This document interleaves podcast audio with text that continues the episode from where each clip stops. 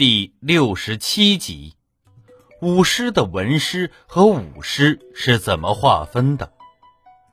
舞狮并不是真的狮子表演舞蹈，而是由人装扮成狮子的形象进行表演。在我国古代人民的传统观念里，狮子向来被视为瑞兽，是威武吉祥的象征。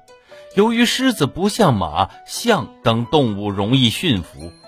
但是人们又非常喜爱这种吉祥的动物，于是就产生了由人假扮狮子的舞狮表演。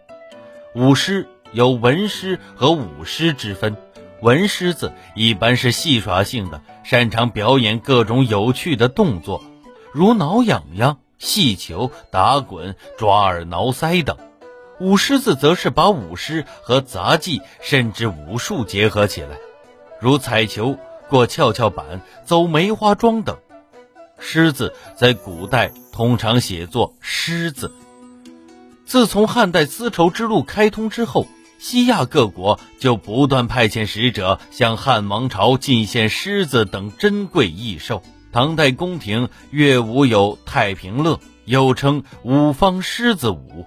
该舞蹈的表演阵容非常庞大，有人披着坠毛的假狮皮。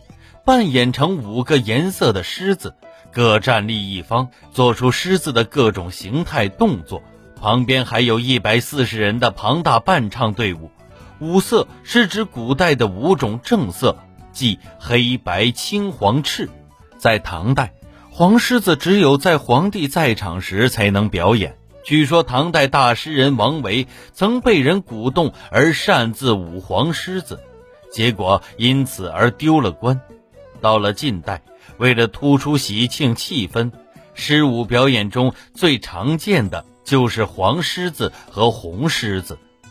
历史上有不少人扮狮子用于战争的记载。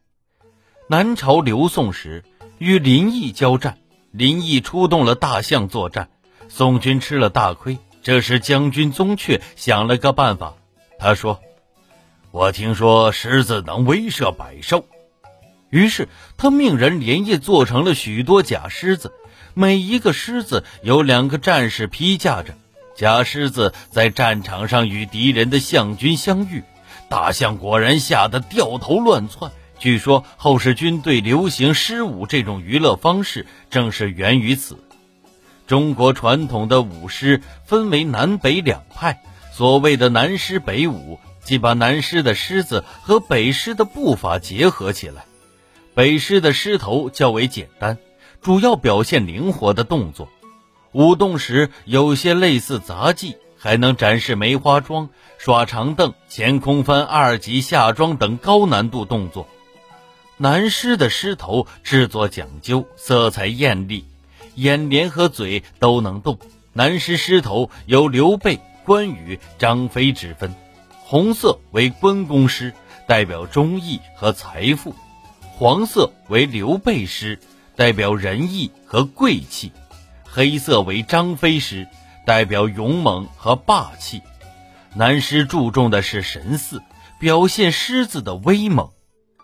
您刚才收听的是《体育娱乐中华文化十万个为什么》，同名书由中华书局出版，演播野狼。